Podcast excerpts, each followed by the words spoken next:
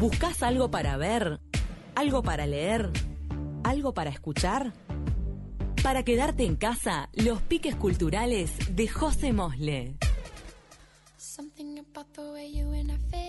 Bueno, ahora sí. Buenos días, José. me adelanté, me adelanté. Muy bien, ¿y vos? Bien, bien, eh, lindo, que es viernes y está lindo el día, así que mejor imposible. Salió el sol, ¿no? Hoy estaba un poquito nublado, pero ahora despejó. Sí, sí, despejó, despejó, está lindo, está espectacular para disfrutar este fin de semana y con la cantidad de cosas que tenemos para consumir, ¿no? Hay de todo. Me imagino, ¿por qué vamos a arrancar? Bueno, eh, la verdad es que tenía ganas de empezar con, con la película. Vamos con la eh, porque, peli. bueno, sigo haciendo un, sí, un, un repasito por, por las películas de los Oscars que, que, que, bueno, que, que se vienen, ¿no? Ahora en este mes. Eh, ya entramos en el mes de los Oscars. Sí. Entonces, eh, está bueno ir repasando algunas de las películas que, que están nominadas. Eh, la verdad, he estado mirando algunas de las películas de los Oscars. Eh, no creo que sea una de las entregas más fuertes de los. Oscars, eh, la de este año, eh, pero sí me, me han gustado algunas de las opciones. Eh, hoy les traigo una película que está nominada a Mejor Película, que se llama El Padre. No sé si ya la miraron. No, no es mi caso. Martín bueno, Terra dice que tampoco. es una- sí, es una, es una adaptación de, de una obra teatral de, de Florian Seller, que es francés, eh, que está a cargo de, de él mismo, ¿no? Y él eh, contó con la colaboración de su traductor al inglés y también dramaturgo, guionista y director eh, Christopher Hampton para esta, esta, este- esta película. La temática quizá no es... Eh, tan original en el sentido de que ya hemos visto este tipo de películas y es que es un, un octogenario? Anthony, Sí. Eh, que vive solo en su casa de Londres eh, y bueno, eh, su hija Anne eh, lo visita con frecuencia y cuida de él. Eh, Anthony está, está mm, eh, caracterizado por Anthony Hopkins y el personaje de Anne lo Coleman, así que tenemos también tremendos actores, ¿no? O sea, uno- claro, exacto, totalmente. Entonces, bueno, como ella, su hija no tiene intención de irse a vivir a París con su pareja, eh, le, le empieza a buscar una cuidadora para no dejarlo solo en la casa. Eh, y también se plantea la posibilidad de, de ingresarlo en una residencia. Y él se resiste totalmente a esto, ¿no? O sea, él quiere que, seguir viviendo en donde está viviendo, quiere mantener su independencia, pero realmente está perdiendo sus facultades, ¿no? Y eso lo, lo vamos viendo ya desde el principio. Entonces, bueno, rechaza a todos los cuidadores que, que su hija Anne le intenta contratar para que le ayuden en el día a día y ella eh, no, no puede visitarlo tanto como antes, entonces va, viendo que la, situación eh, escapa de su control. Y se da cuenta que la mente de su padre está fallando cada vez más y se desconecta no progresivamente de la realidad que, que, lo rodea y tiene regresiones, arranques violentos. Entonces, bueno, es un, gran dilema para ella, ella se plantea, ¿no? Eh, realmente qué, qué es lo que tiene que hacer ella si quiere vi- seguir viviendo su vida, pero a la misma vez que su padre esté bien. Entonces, eh, lo que plantea esta película es la, vi- la, la visión, que creo que es lo original de esta película, se plantea la visión de la enfermedad desde el lado del padre. Entonces, nos vemos eh, inmersos en un estado de confusión total, ¿no? Eh, eh, desde el punto de vista de Anthony Hopkins, que es espectacular en esta película, es, o sea, él ya es espectacular, es en esta película sí, te iba a decir. Sí, totalmente, o sea, se roba absolutamente todo. Entonces nos ponemos en su lugar y, y no sabemos qué es real y qué es no eh, lo que lo que está en su mente. O sea, realmente no, no sabemos que lo que estamos mirando como que vemos cosas que se repiten, que ya pasaron, que ya las vimos ocurrir, vemos eh, cosas confusas que nos damos cuenta que estamos viendo la realidad desde el lado de él, ¿no? No entendemos quiénes son los personajes, nos confundimos las caras de las personas que vemos. Entonces la verdad es que eh, es, es muy buena. Muy confuso. Eh, la, la película tiene solo, sí, dime. No, no, muy confuso, dije. Sí, no, no, totalmente. O sea, en realidad el- eh, eh, son seis eh, actores los que participan en la película, o sea, es, es muy poquita gente, pero todos lo hacen muy bien. Eh, realmente Olivia Colman es espectacular como la hija. Olivia Colman es, es una maravilla de actriz, es versátil como ella sola, la vemos en The Crown haciendo de la reina y ahora la vemos como una hija preocupada con las, unas expresiones faciales impresionantes eh, y, y realmente nos colocamos y, vemos la mirada subjetiva del enfermo, ¿no?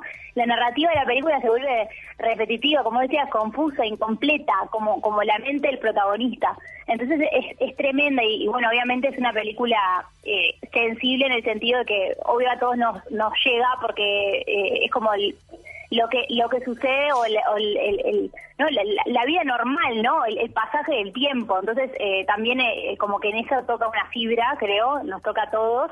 Eh, y, está muy muy buena en ese sentido también. O sea tiene tiene de todo de todo. Tiene buenos actores tiene una buena trama y además algo que no, nos llega a todos no la voy a ver el fin de. Me encantó.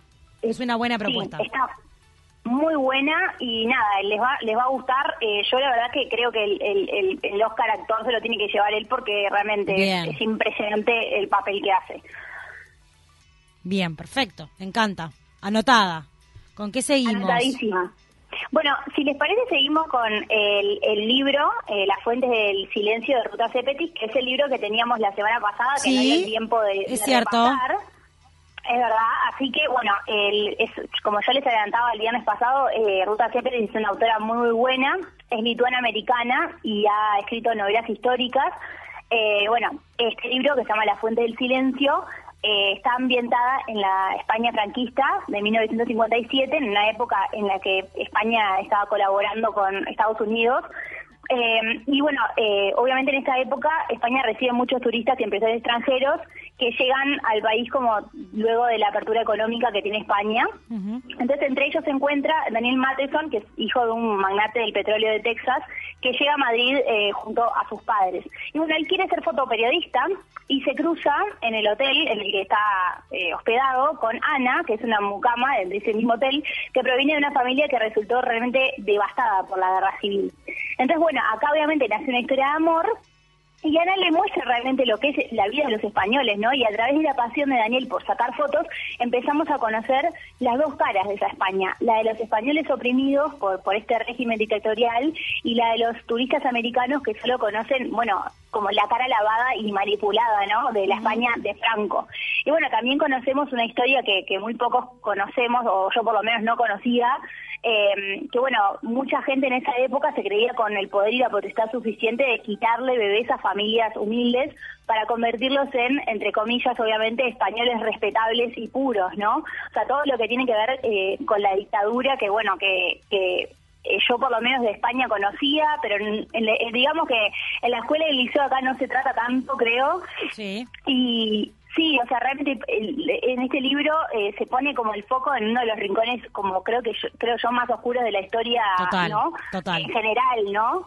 Claro, entonces eh, está bueno porque es una novela que, que mezcla también como la identidad, el miedo, el amor y, bueno, esto de, la, por eso se llama la fuente del silencio, porque es la voz oculta, ¿no? Del silencio de la gente que no puede hablar sobre lo que está pasando y que se expresa a través de otras personas. En este caso, eh, Daniel, que, es, que bueno, es un extranjero que llega a España y decide mostrar la realidad de lo que está sucediendo. Em, la verdad que está muy buena, eh, muestra mucho el, sometimiento, ¿no? Al que se veían también eh, expuestos los españoles en este régimen. se ve mucho también esto de la tristeza, ¿no? Que tienen, pero la lucha por seguir adelante y hacer que el país sea un lugar mejor y no perder la esperanza de que se va a salir de eso.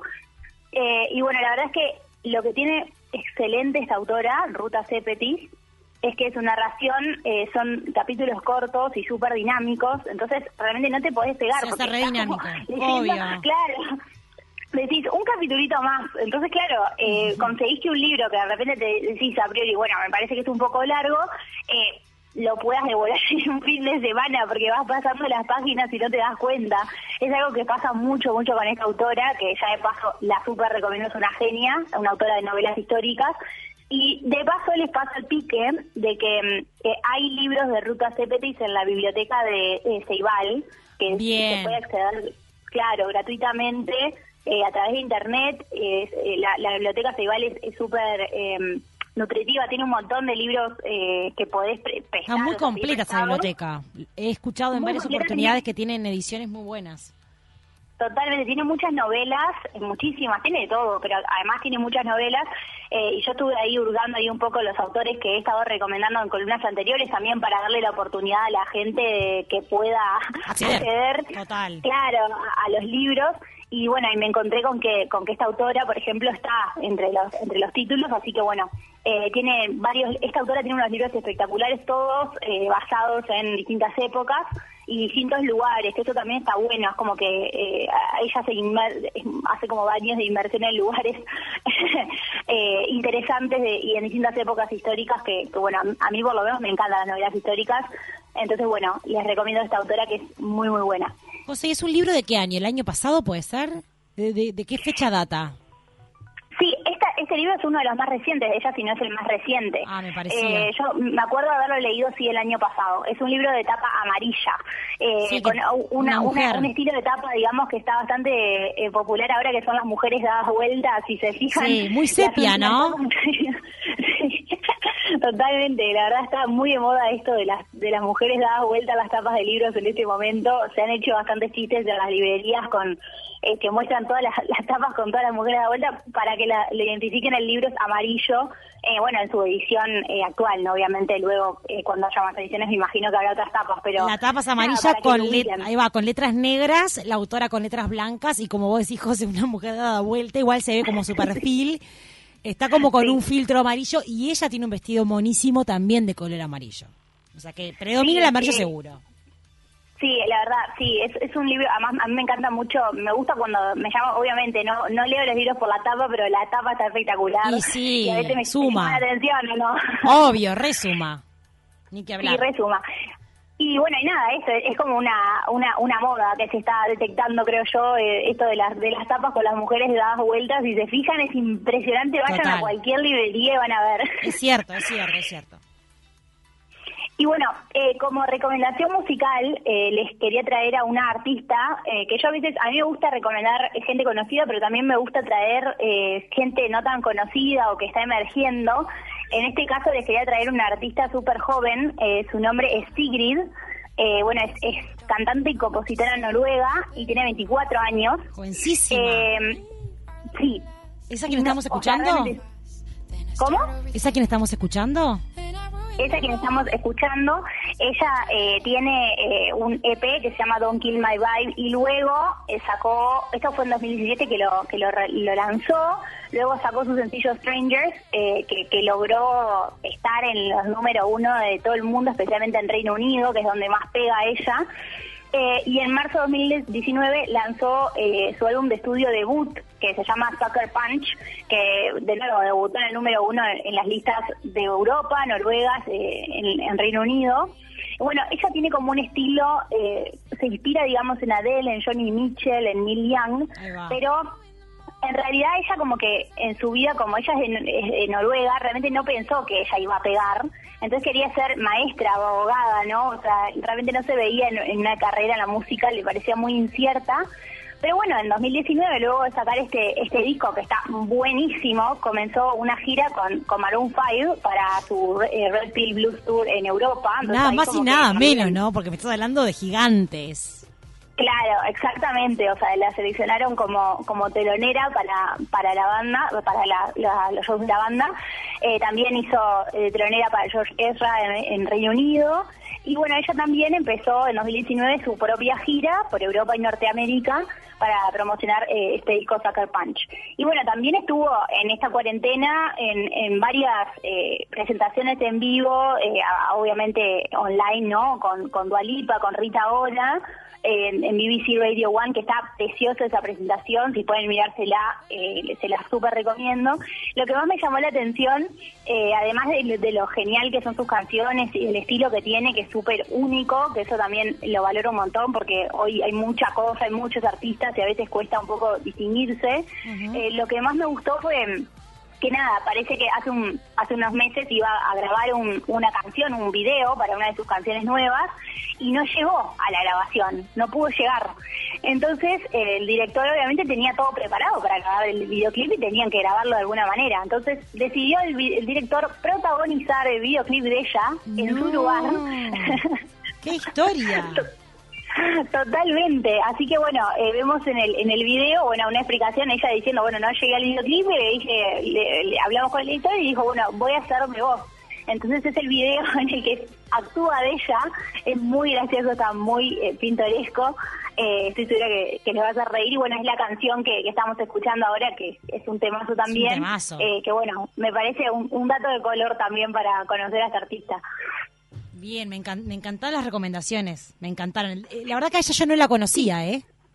A esta cantante no, la conocía no es muy conocida, pero la verdad es que es una muy buena artista. Y después quería también quería comentar un poquito, eh, ya que ya que tenemos tiempo, que eh, estoy mirando, eh, no, no sé si viste, no sé si estás al tanto, digamos, de lo que está pasando con Demi Lovato ahora mismo. ¿Qué está pasando? Contámelo todo. Demi Lovato, bueno, para que no lo conoce, es una artista eh, norteamericana que surgió con, con Barney, luego siguió con Disney, hizo películas con Disney eh, mucho tiempo, y luego ella se despegó con su carrera propia, con temazos, ¿no? O sea, una, una chiquilla que canta espectacular, que hoy es, es, o sea, todo el mundo la conoce en todo el mundo. Obvio. Eh, pero eh, lo, que le sucedió a ella fue que se sumió en eh, una serie de problemas personales, obviamente, ¿no? Eh, entre los, los, los problemas alimenticios, las drogas, y el año pasado hubo un momento súper lamentable en el que tuvo una sobredosis y fue fue noticia en todo el mundo, por eso la traigo. y, y, bueno, nada, la verdad, fue un momento como de quiebre para ella, ¿no? Entonces ahora está sacando una serie de eh, como un documental o una serie, digamos, en YouTube, con varios episodios, en el que explica cómo ella llegó a ese punto y cómo ella hoy está intentando superar esa situación.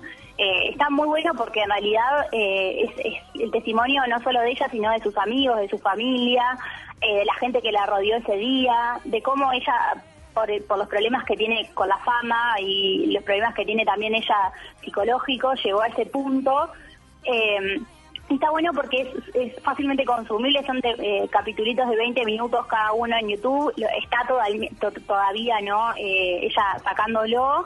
Eh, se, titula, la serie se titula Dancing with the Devil, o sea, bailando con el diablo, básicamente. Eh, y bueno, y es, ella relatando todo esto que le sucedió y por qué y, cómo llegó a ese punto.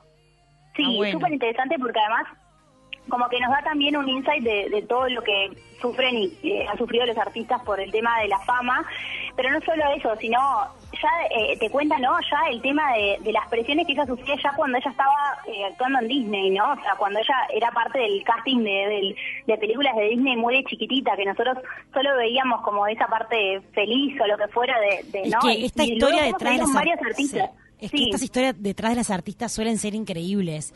Eh, lo veíamos con Britney Spears también, esas las presiones que tienen, cómo las manejan, uno las ve mega estrellas y lo cierto es que por detrás hay una presión y, y muchas veces hay una oscuridad y una infelicidad que uno ni se la imagina. Es tremendo. Totalmente. Además han salido varios artistas de Disney, muchísimos artistas de Disney, a denunciar lo que les pasaba o cómo eran sometidos de chicos a cosas que no, realmente no, o sea, no daba, o sea, eh, presiones que no, no estaba bueno. Aparte son chiquillos trabajando, si te pones a pensar son niños o preadolescentes trabajando, pero bueno, no dejan de tener la edad que tienen.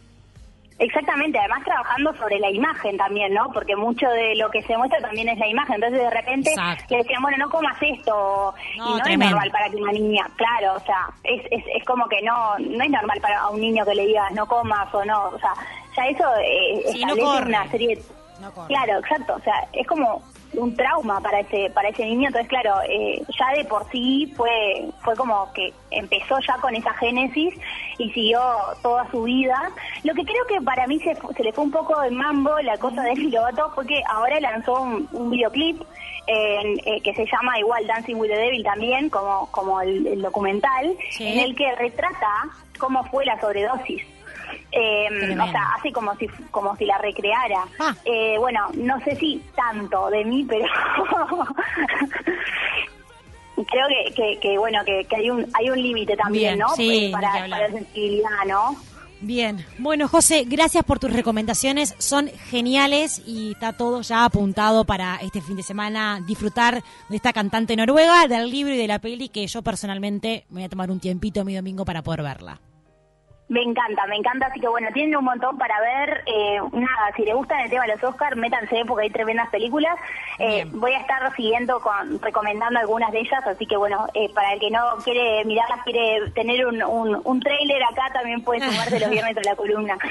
Gracias, José, te despedimos. Un abrazo grande para vos y buen fin de semana.